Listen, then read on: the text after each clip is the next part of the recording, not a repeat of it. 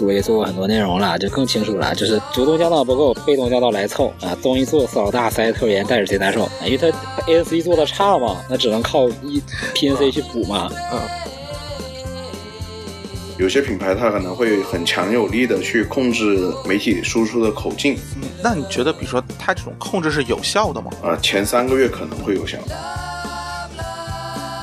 其实这种传统的呃国际大牌冲击是挺大的，其实上铁三角就特别典型。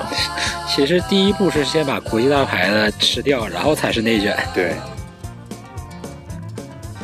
这这种刻板印象吧，我一般称它为耳机圈的荡妇羞辱。假如说，哎，你看这个女的穿的这么漂亮，那肯定不正经。我觉得这个事儿，这这种想法很没有逻辑，很不讲道理，对吧？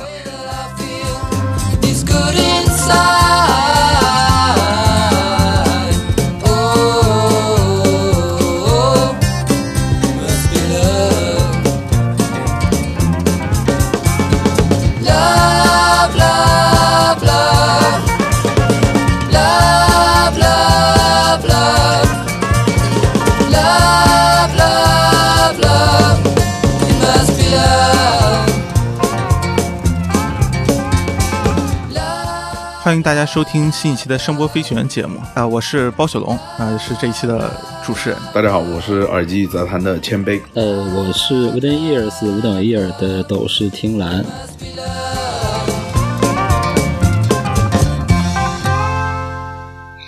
其实我我经常跟人说，就是其实这个市场现在还是明显的朝两极分化的态势，朝两边分开，就是一路就是，呃，我们看到这些比较便宜的中低端的产品越来越明显的可开化。现在你看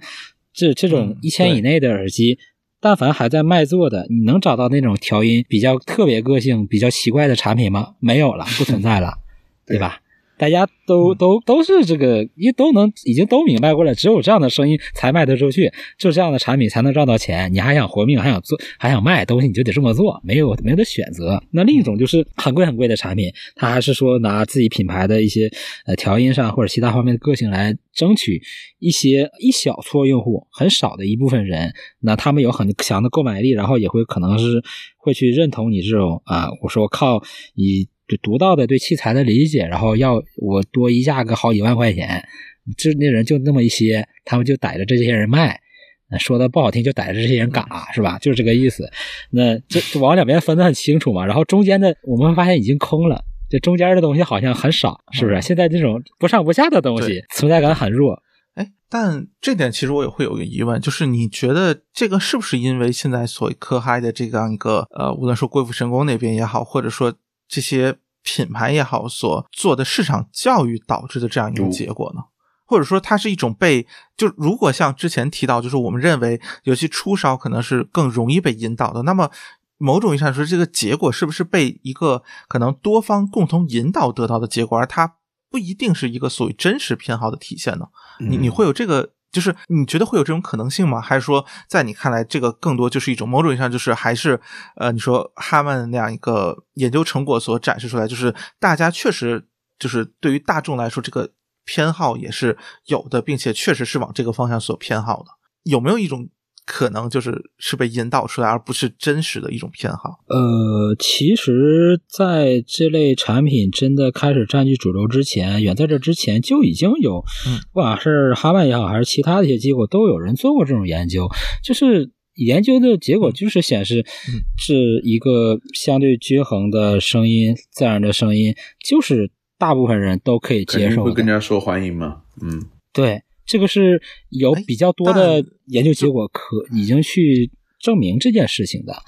对，哎，但这里我就会有一个疑问啊，那比如说像森海，某种上说是，就是一个不那么还原，嗯或者说不这不不算是这个方向的，但是他之前的表市场表现非常的出色、但是森海最近不是被收购了吗？对，哎，对，就是对，当然这个是所谓近期。那某种意义上说，我是不是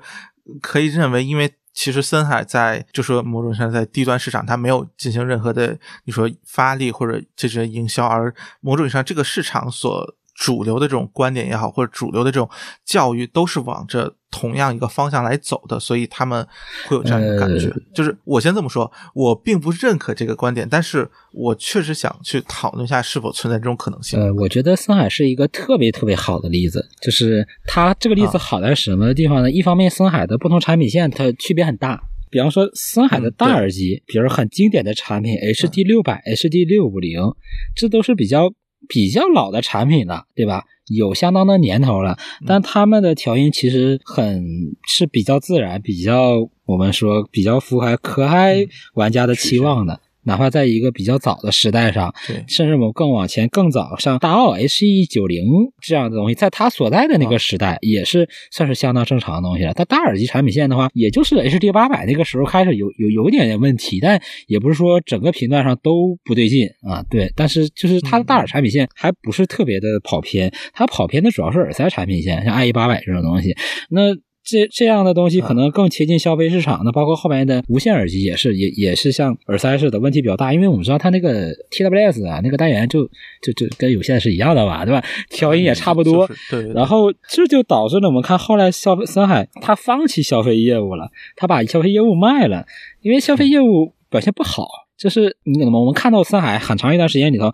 哪怕是量调音也卖了很多，那因为它这是有品牌，品牌价值它是存在惯性的，对吧？你你这个嗯招牌在这里，你这个招牌可以吃很久，但是品牌价值不是无底洞啊，不是可以一直吃嗯吃下去没完的。你嗯索尼那种牌子特别大的可能能吃很久，但森海这种，嗯，你说是大吧，但是也没有那么的特别，对吧？嗯，它主要产品线相对还是太集中了啊，业务线还是太集中了。对，然后你这个本身你这个产品又离大众偏好差的太多太多，那你说你消耗个一年两年甚至三年五年还行，更长时间的话，你的品牌价值不支持你这么消耗下去了，那最后结果就是东西渐渐的嗯市场表现下来了，不好了，然后卖出去了，然后。死海这个品牌，我说它是一个特别好的例子。另一个原因就是，它这个在消费业务出售之后，它的产品线路终于变了。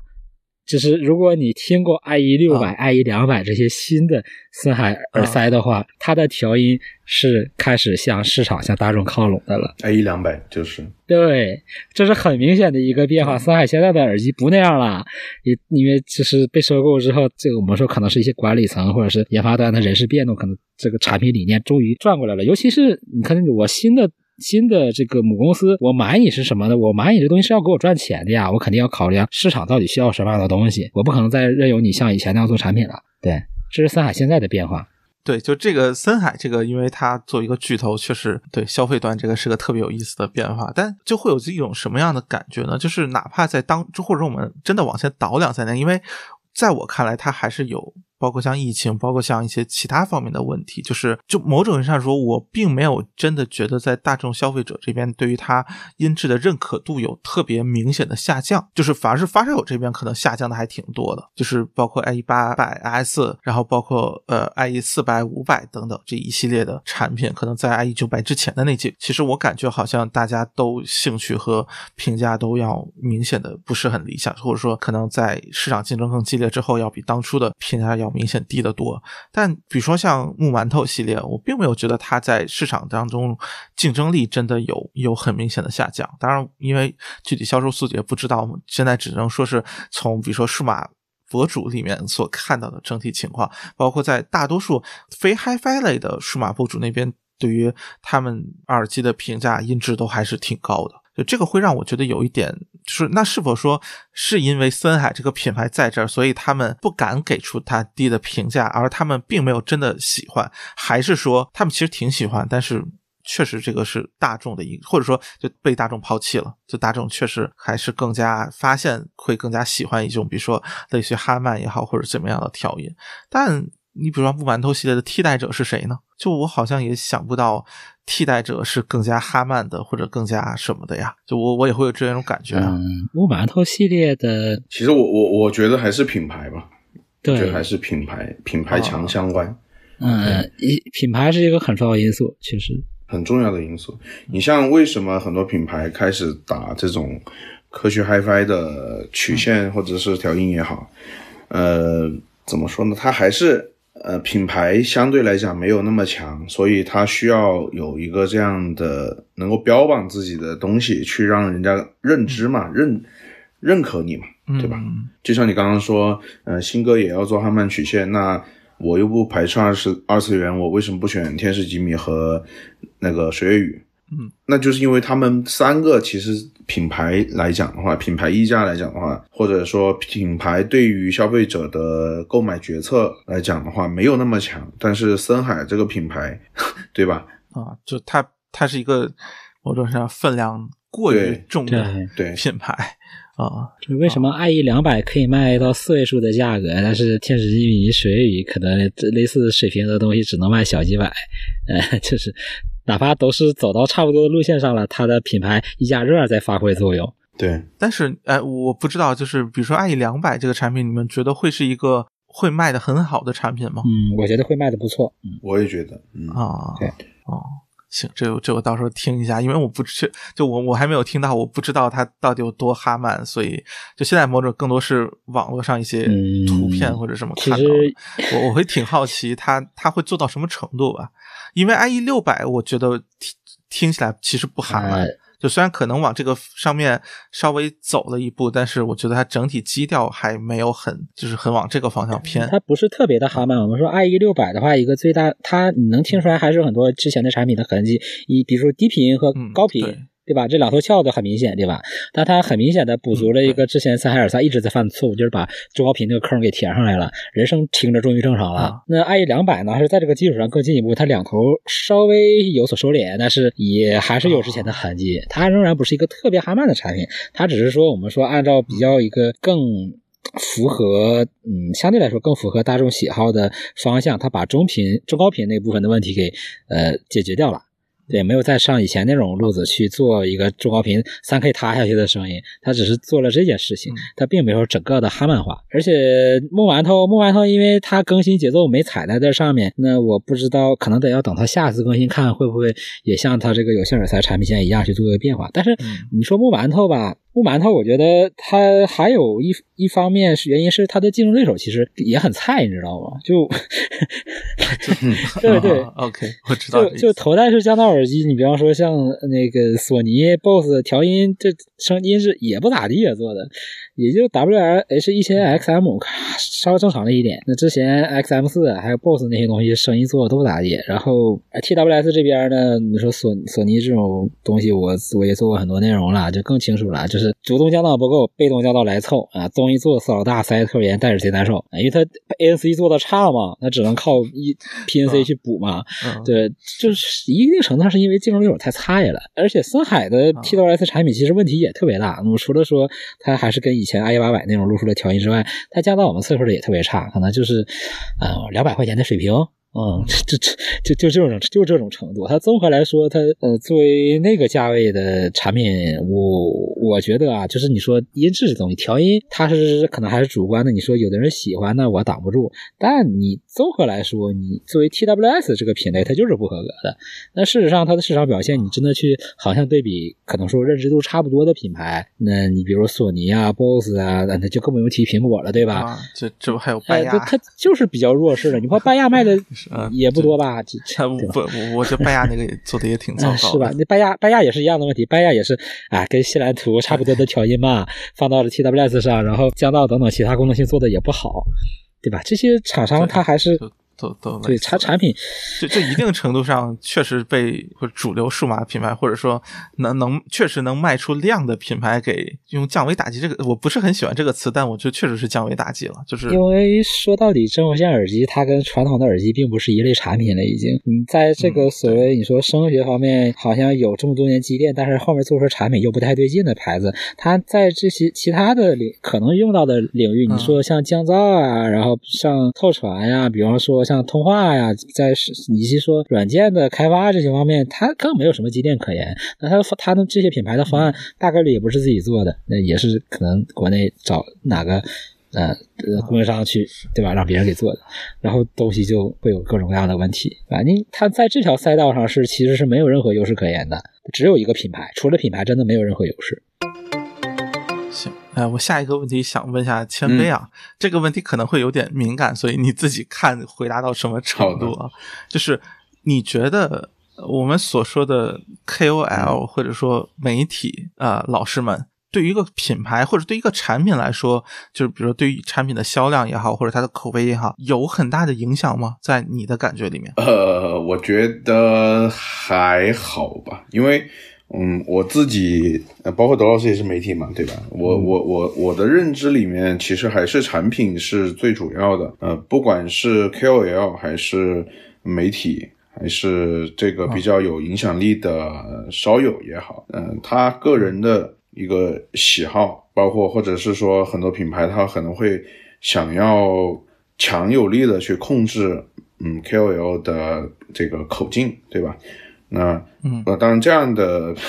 品牌我是已已经就喷过很多回了，然后嗯，但是其实最终消费者就像我前面最开始我跟你讲的，就是最终三个月之后，你这个产品还能不能卖？这三个月之内可能会有一些消费者，那比如说就是有少有一直看我的视频评测啊，或者是图文的评测，嗯他对我的一个听音喜好，呃，有一个大概的认知，对吧？那我怎么样的描述的一个产品，它大概会呃有一个大概的方向吧。因为我自己会有一套呃主观上的相对还算比较客观。为什么？因为我听过的耳机足够多，对吧？我知道什么样的产品它的声音是好的。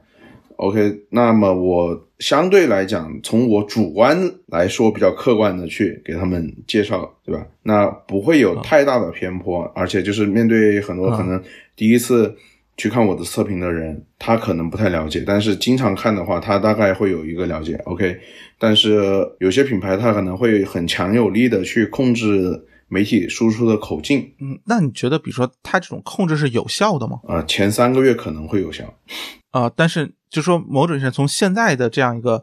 环境来看，其实我们说厂商如果想找，或者说他们主动做的这种呃市场和营销工作，其实它的对于整体口碑或者这种产品形象的影响，其实是会很难持续下去，是吧？就是它会很快的，比如说听的人多了或者接触人多了之后，所谓的真实的反馈会逐渐的翻上来，这种感觉是吗？对，其实我其实我认为媒体也好，KOL 也好，其实呃，它它真的它不是一个可以去定调产品的口碑或者风向的一个人，他真的只是一个第一作为客观相对客观的主观分享，对吧？第二，它是一个让更多的人知道某个品牌出了某一款新产品，然后它的性能大概是怎样的，它这个产品是啊更适合什么样的人群去购买，对吧？那它其实传起到的是一个传播的效效应，对，就是广而告之嗯嗯嗯。但是具体怎么样，你可能可以去通过线下的实体店，或者是线上的押金试听，或者是去展会，然后或者你是盲居，你最后还是会听到这个产品。对吧？那如果产品力实在是不行，其实到最后可能也就死得很快。对，对其实所以我，我认为，呃，包括 KOL，如果是把黑的说成白的，那其实是消耗自己的一个信信用度嘛，对吧？那你久而久之就可能 在这一行就不太混得下去。对，因为这里我其实我不是很确定，比如说在可能几年前和现在的整个风向或者说整个市场的这种变化速度是不是有很大差异啊？呃，特别典型，你像当初的铁三角，以女毒作为招牌的，比如说 S M R 呃 MSR 七。这样一些一个产品，其实某种程度上到后面来说，其实大家也会反应过来，OK，它声音其实不是很好，就是你会发现到其实它产品末期的时候，就是在那个 MSR 七 B 上市之前，其实应该说市面上你看千元价位头戴对于它的推荐已经非常少了，大家对它普遍评价甚至说连女生都不是很好听了。但你会发现，其实它在初期甚至说有很长的一段时间，这样一种你说以 KOL 也好，以这种媒体的传播所引导下来的，我感觉这个力量还是蛮强的。就是它对这个风向的引导作用，要比可能现在我们看可能要强好多。那现在是不是某种意义上可能社交媒体更加发达，或者说尤其这种大家呃各种微信群、发烧群，这个实在是太多了，所以可能已经很难再像当初那样一种形成一个可能相对比较强力或者说持续时间很长的一种怎么说口碑或者说这种影响了。其实我我跟你说这个事情，就像你刚刚跟德老师说的，木馒头、森海的耳机，你在 MSR 七时代，它只有一个竞争对手，就是索尼的 EA，呃，E A 对啊嗯，对，它那只有这两个可以选了，没有别的可以选了，这就是问题所在。现在的产品太丰富了，对吧？有很多选择，那大家有对比了，就会就会知道。所以，呃，很多国产品牌出来之后，它瓜分的不仅仅是其他国产品牌的这个呃份额，其实这种传统的呃国际大牌冲击是挺大，的。其其实上铁三角就特别典型。其实第一步是先把国际大牌的吃掉，然后才是内卷。对，啊、其实主要还是可选择性不多。当时我记得应该是持续了好几年，就只千元的大耳只有 E A 和 MSR 七可以选。呃，其实 MSR 七还有一个原因是它起了个好名字，对，谐音梗嘛。对对对，对，就类似这种，其实好像就某种意义上在当初的感觉是特别有用，但是好像类似的做法，如果放到现在，好像就不会像当初那么管用了，就感觉好像热度很难再维持在一个相对比较高的程度。对对对，因为长时间了，呃，其实除了刚刚我说的这个产品变得丰富了之外，还有一个点就是，呃，有线耳机的玩家流失的很多了，所以整个啊圈子都在变小嘛。对，董老师那边，因为我其实也想问你，也是这么一个感觉吗？呃就是呃我们所说 HiFi 或者发烧友这个群体，其实是在萎缩的，我们说传统的发烧友萎缩的是非常明显的，尤其是这本来吧，这个趋势也很正常。就是我大概是一八年的时候离开销售岗位的，那个时候我不想做销售的一个一个很重要原因就是我觉得那个时候我看了一下自己每个月能能可能卖个一些还不错的流水，能卖不少耳机出去，收入也还行。但是我决定不干了，因为我觉得看一看觉得差不多到顶了，后面应该不会再有什么上升的空间了。应该就是这市场会有一个正常的缓慢的下的下落，然后触地软触地的一个过程。但是我没想到是后面有疫情这一招啊！对，疫情来了之后就。很明显的是，受影响最多的是我们说中间的消费阶层被掏空了，就那种不上不下的价位的，就是可能几千块钱的耳机播放器这个部分流失特别明显。就是那可能不是说这就是我们说最常见、最多的工薪阶层嘛，就说有一定的消费力，但是也并不是说什么东西都可以边买，对吧？那可能当一个形势不太好的时候，大家选择比一个更加保守一点的生活方式，可能开始存钱啦，或者说本身收入就在就在缩减，那肯定先把这些非必要的东西缩掉了。然后，如果接着玩的话，可能买他买的东西变得比以前便宜了，开始买几百块的耳机，而且然后发现，哎，几百块耳机听着挺好的，就就很多是这样的情况。嗯对，但是呢，你说整个的市场，你说有没有萎缩？那我觉得并不是的，因为你说像耳机这个，你不说它像你说现在像 TWS 这种，那我觉得其实是属于耳机这个品类的形态的一个比较重大的进化嘛，因为它其实更多的像它相当于是一种智能穿戴产品，它更多的跟你日常使用的手机、平板啊、电脑这些东西去联动起来，然后给你一个嗯成生态、成体系的体验出来，它不再是一个单崩的一个用来听歌的工具了耳。机，对，它就不，它的定位跟以前完全不一样了。你说这个市场萎缩了吗？没有啊，这这个市场的规模比以前大了不知道多少倍。对，对，所以我说的是 有线耳机市场。对对对啊，对，就是就是指对，HiFi，只是传统的 HiFi 玩家就缩了。但是我们可能换个角度说，你说传统的那种发烧友，他群体是有缩减，那你说新型的发烧友群体有在变少吗？我倒并没有觉得。就就像比如说科嗨这边，有一部分是是从传统的发烧友群体吸纳过来的，然后还有一部分是新增长的。你说这部分群体多大呢？我觉得没有多大，但是并至少没有感觉出一个明显的萎缩，甚至说可能在增长。对，因为是它的增长，其实一定程度上意味着传统发烧友的缩减，因为是从那边吸吸纳过来的。你包括我本人其实也算，嗯，对，因为这个其实给我的感觉，我并不会觉得发射友群体有缩减。当然，这个可能主要是指的数量上，就像刚才其实提到，可能在比如说购买对这个决策，甚至说购买单价这个上面，可能都会有比较明显的萎缩。但是其实给人的感觉，你像比如说特别典型，像知乎啊，这这这么几年，对吧？就是然后像 B 站，呃，当然 B 站可能更多是一个，就这两个都算是比较新的一个平台，所以可能当初确实就只是没有人做。但是你看现在，我觉得上面各种云视听也好，各种耳机相关的节目，其实受众数量比我预想的可能要多好多。嗯然后就很多人其实是在看相关的节目，当然。他们有没有购买是是另外一个问题，但是我觉得起码从受众这个角度来说，看不出来有明显的下滑的感觉。所以其实刚才听到就是都觉得传统发生有特别明显的萎缩，我还挺惊讶的。我我说一下逻辑是什么吧，就是嗯上次在孟获跟我聊的那一期声波飞行员也是，其实我我所观察的是从这个市场的最终销售的结果来观察，对很多品牌它的销量是可以明显看到跟前些年比肯定是差了很远的，因为对。主要原因还是耳呃手机取消了这个耳机孔，那很多发烧友他就是手机的耳机坏了，然后去买一条更好的，然后再发现哎还有那么几千块钱的更贵的或者上万的，他可能就这样就入坑了，对吧？然后这些人他玩了几年之后，可能就不玩了，就退烧了不买了，对吧？那么呃新型的。这个接触到耳机的人，就是新一代接触到耳机的人，他可能就是一上来就是无线耳机，对那么你让他去升级，他是不会去使用，呃，很很很小的概率会去买一条有线耳机，对吧？啊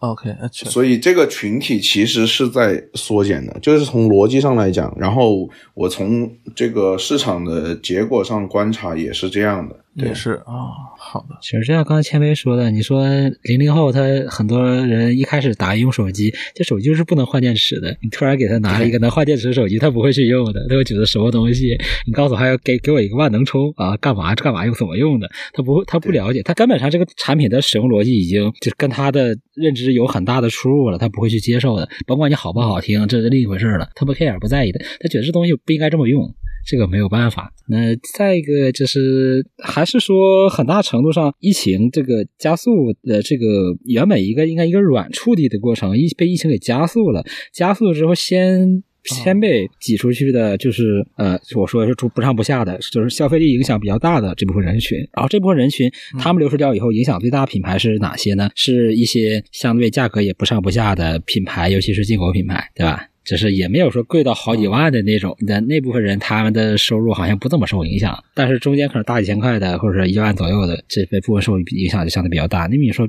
那比如你看森海、拜雅，是不是有能看得出来是有影响的吧？那其他的还有一些国外进口品牌，以前都比较火的，比如 Kingfire 是吧？这都能看得出来影响。啊，你所以其实应该说是现在整个市场结构或者这种这种参与的品牌发生了比较大的变化，就是因为某种意义上这个可能购买人群的这样一个一个变化。那所以现在某种意义上说，你觉得在高端市场肯定品牌是占据很重要的。那你觉得低端市场这边，或者说我们就说几百块钱甚至更低价位，这个品牌这样一种我们所说忠诚度也好，或者这种持续性待在某个品牌里面这种消费者的数量，你们觉得是比之前更多了吗？还是会更少？就是大家会感觉是更灵活呢，还是说好像市场已经开始有了一个逐渐的地盘的雏形这种感觉？我觉得没有吧。我觉得没有，就还是大家都还比较灵活，是吧？其其实像现在、呃，喜欢说往摩尔网的曲线去做，或者是这种哈曼曲线去做，呃，其实嗯，相当于是做一个，你可以理解为这个曲线是它的一个品牌，然后呢，不同的品牌它的外形设计不同，然后呃，就是这个外形是这个曲线里面的一个某个产品型号，就差异对，点，这个是差一点，对，设计啊，设这个价位上，对。对，尤其因为大家都做这种相似路数的生意，你不能说没有区别，但是嗯，区别不是特别的大。那对对啊那这种时候你说品牌还有啥忠诚度可言？它没有什么忠诚度可言。那 我怎么选择产品，无非就是取决于哎谁能用更低的价格、更好看的外观，哎来满足说我的对产品的需要，对吧？对。但从另外一个角度来说啊，假设这些真的在声音层面没有什么区分度，那是不是意味着反而品牌所营造出来其他方面的影响反而会变得更加显著呢？我觉得是，我也觉得是的。啊、嗯，也就是说，某种意义上可能现在还处于一个相对初级的阶段，但其实我们能够看到，比如说二次元阵营和呃非二次元阵营，这么说可能有点奇怪，或者说很多这种在视觉风格上想要做出一些不同的，已经开始有自己的这种分野感觉。就是我真的很少看到，比如说两个风格视觉风格差异比较大的东西会被拿出来同时同时比较了。就是像什么水月和贪吃鸡这种，好像会经常被拿起来一起说。但是像呃，比如说像新歌，其实我觉得好像在之前，当然新歌可能声音更重要，就很少会好像放到一起去比，就好像更多还是不同的受众已经有这种分化的感觉了。对，我觉得还是对。其实你像二次元，它也是一种呃寻找自己受众的一个元素吧，打相当于打了一张牌，对吧？因为你总要引起大家的关注，来吸引大家看到你这个品牌，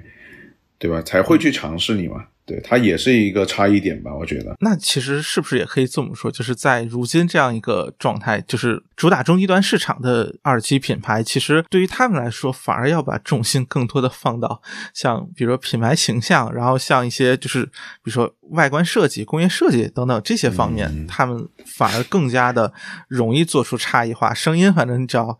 往哈曼做就好了，就可能嗯，我啊、嗯，其实你这个观点有点有比较有代表性，就是代表很多发烧友嗯认为，你一个公司你把这个包装设计的这么好看，产品设计的这么好看，然后又搞二次元营销，那么你的这个呃声音肯定是不太行的，或者是说声音投入是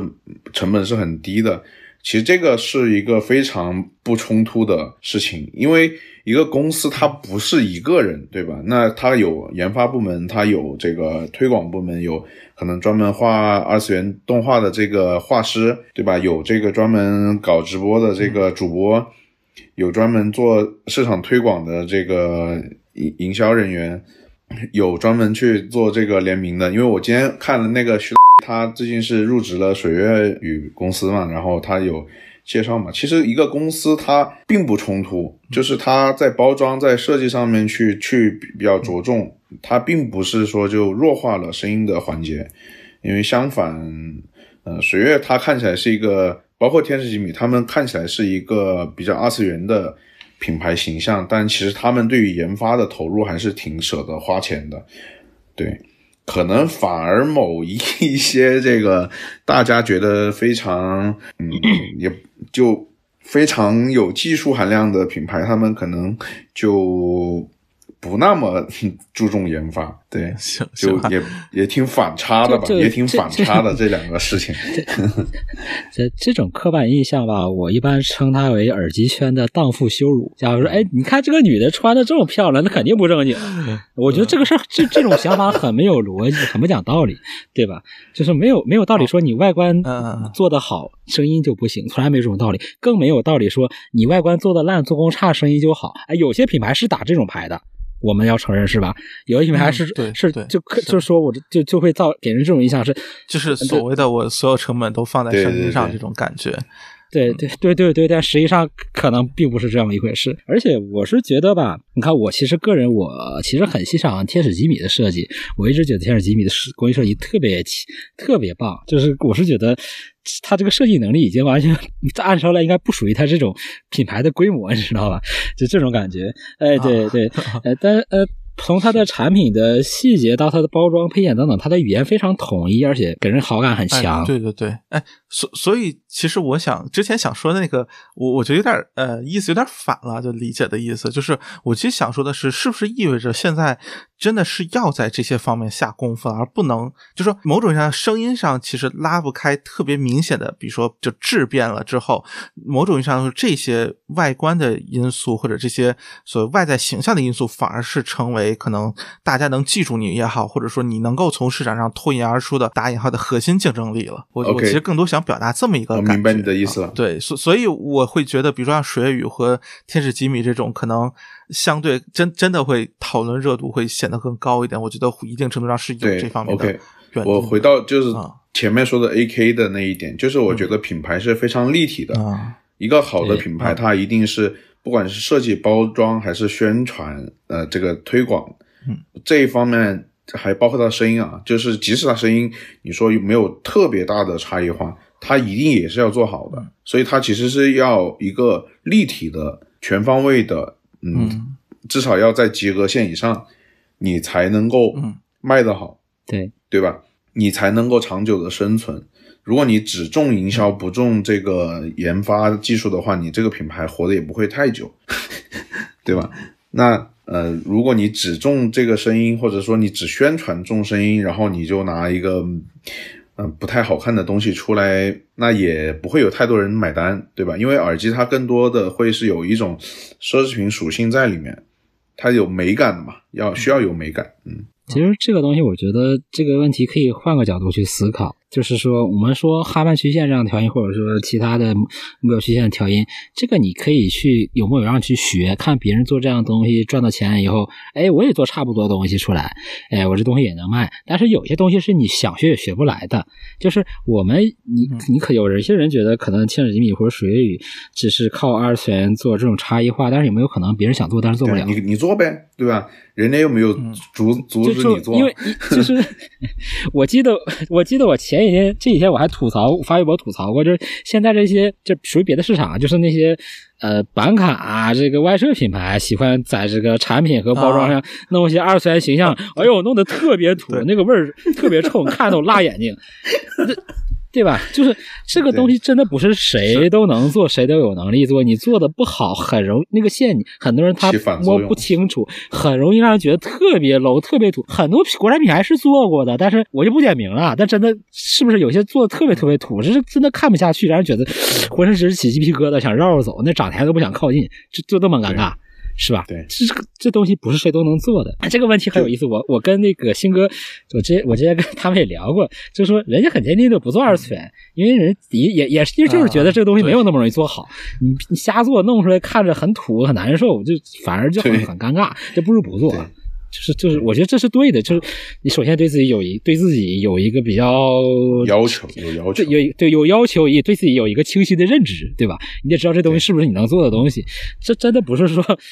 有些有些品牌他可能会说，哎，你看这个这这这些人就就做二次元，他东西做的不行，有没有可能其实他自己想做，但他做不了？对对，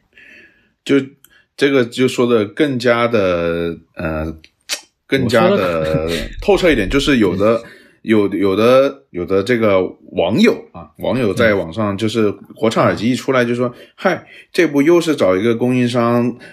套个公模就卖、啊卖多少多少钱是吧？我说，就是因为我我这个做视频这个受众还是比较广，就会有很多这种评论。我说哇，你都已经找到这个财富密码，你不赶紧去赚钱？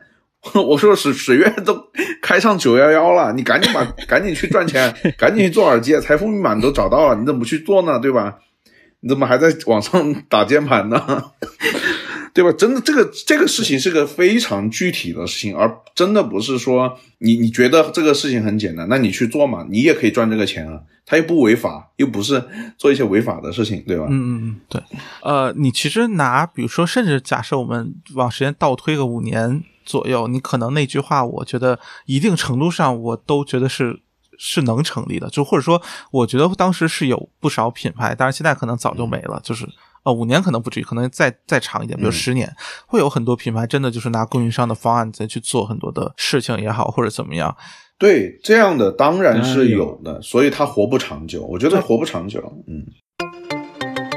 想一想，在过去的五年甚至十年当中，就是耳机整个整个市场，尤其在国内的这样一个某种内卷程度相当夸张的市场，其实它已经我觉得完成了很多轮的进化。就是它从一种你说无说那什么点，你像科嗨的这样一种概念的普及，你其实很难想象，在可能三五年前，大家还都是很呃。胡掰，或者说很很盲目的在玩很多东西的时候，突然感觉就是短短的几年时间，大家突就是整体可能所我们所说的发烧友的知识水平是有了一个很大的提升，然后甚至包括比如说像也就这几年时间，像五等一耳这种可能相对专业的评测的频道，其实说的是你像视频，其实也是一个做的非常的友善，就是你并不需要什么专业知识，你也能看得懂，但是你慢慢看了多了之后，你就会逐渐对怎么去理性的认识这个问题就有一个概念了。我觉得某种上整个这种变化，其实会造成整个市场场格局也好，或者说某种意义上说。真正能活下来的品牌是什么样的？我我觉得其实特别明显，给我一个就是这样的感觉，就是当初很多可能看起来好像大家认可度很高或者还不错的，活得还挺好的牌子，这两年就就有点销声匿迹或者低调很多。然后就真的现在，比如说中低端市场和高端市场，感觉就是完全不同的两群两群人在玩，完全不同的就是两种观念的人。是，当然，当然，就另外一方面也是两种不同消费能力啊。但是就说给人感觉就是，我认识很多人，一个圈子里会有很多，其实他能买得起非常昂贵器材就是的人，但是他对一万两万的各种高价塞子、各种高价耳机都很嗤之以鼻的这种态度。这种人我觉得现在也多起来了，所以给我的感觉就是，现在整个市场的变化会。感觉是在一个巨大的转型期，而这个转型期某种意义上说，呃，可能在过去因为疫情的原因，所以好像会有一些更大家重要的事件去掩盖了这样一个转型的一个一个感觉吧，或者说一个重要性。所以我觉得现在可能在这样一个时间点去聊这么一个话题，也是有种就说好像这个转型一定程度上已经你说完成了也好，或者说见到了一个非常明确的下一个阶段的一种 一种感觉，一种曙光了，已经进来到了一个新的。呃，时代了，会我我会有一种特别明显的这样一个感觉。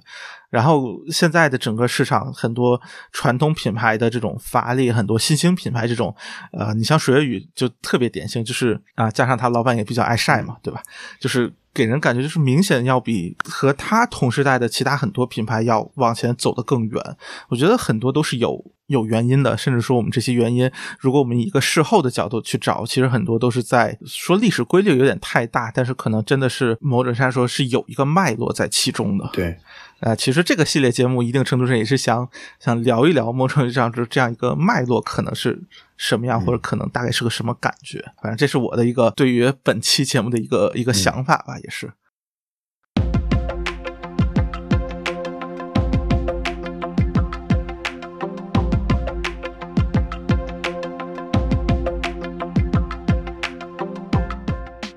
行，也两个半小时了，快是。啊，对，是这今天聊的时间很长，也非常感谢两位嘉宾啊，这非常难找到一个，应该说对对市场，包括对整个行业有这么持续性的，包括一个可能相对能有一个更加宏观视角这样一个个了解吧啊，非常感谢两位今天来生活飞行员做客啊，好的，感谢感谢感谢，你也辛苦了，好好感谢感谢，最后有一个广告时间，两位要不要再宣传一下自己的？可以的。都老师先来吧。啊，我先来，就是那个，我再说一下，我是 Wooden Ears，无等伊尔，我们的网站就叫 Wooden Ears，啊，同时也是我们的视频频道啊，Wooden Wooden Ear 的主理人。那我们的网站呢，会有，呃，现在是提供非常多的产品的实测数据，那可能包括频响啊、TSD 啊、降噪等等等等，这些非常丰富。然后包括我们现在也是特别。特别为此去搭建了属于自己的测量环境，是吧？来去不断的丰富数据。那我们平时呢也是会在，就是我们网网站当中数据库当中还没有的产品的数据，呃，是可以交给我们送测的，而且我们是不收费的。那前提就是我们数据库里没有的，因为我们要丰富数据库嘛。呃，另一方面呢，在那个也希望呢，可以大家可以关注一下我们的 B 站，当然还是无等意思无等一耳去看看我们的视频内容。嗯，啊，再打个广告哈，我们的网站，嗯，在考虑做广告位，对吧？如果有兴趣的可以联系我。好，好，嗯，OK。OK，那那我那我来，嗯，我就是大家欢迎大家在全平台啊，B 站、抖音啊、小红书啊、微信视频号啊，各种平台都可以关注耳机杂谈。呃，我其实更多的是一个主观的分享，然后有时候会结合一下这个德老师的 Wooden Years 的数据，呃，来给大家进行产品的分享。嗯，更多的就是玩吧。嗯，感谢大家关注。好，那今天就到这里，大家再见。好的，好的，拜拜。那再见。